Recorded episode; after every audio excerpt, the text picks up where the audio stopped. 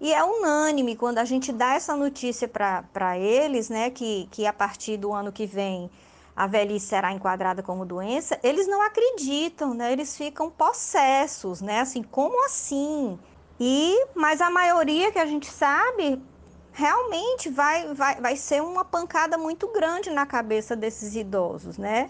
É, ser enquadrado dentro de, uma, de, um, de um manual de diagnóstico, né?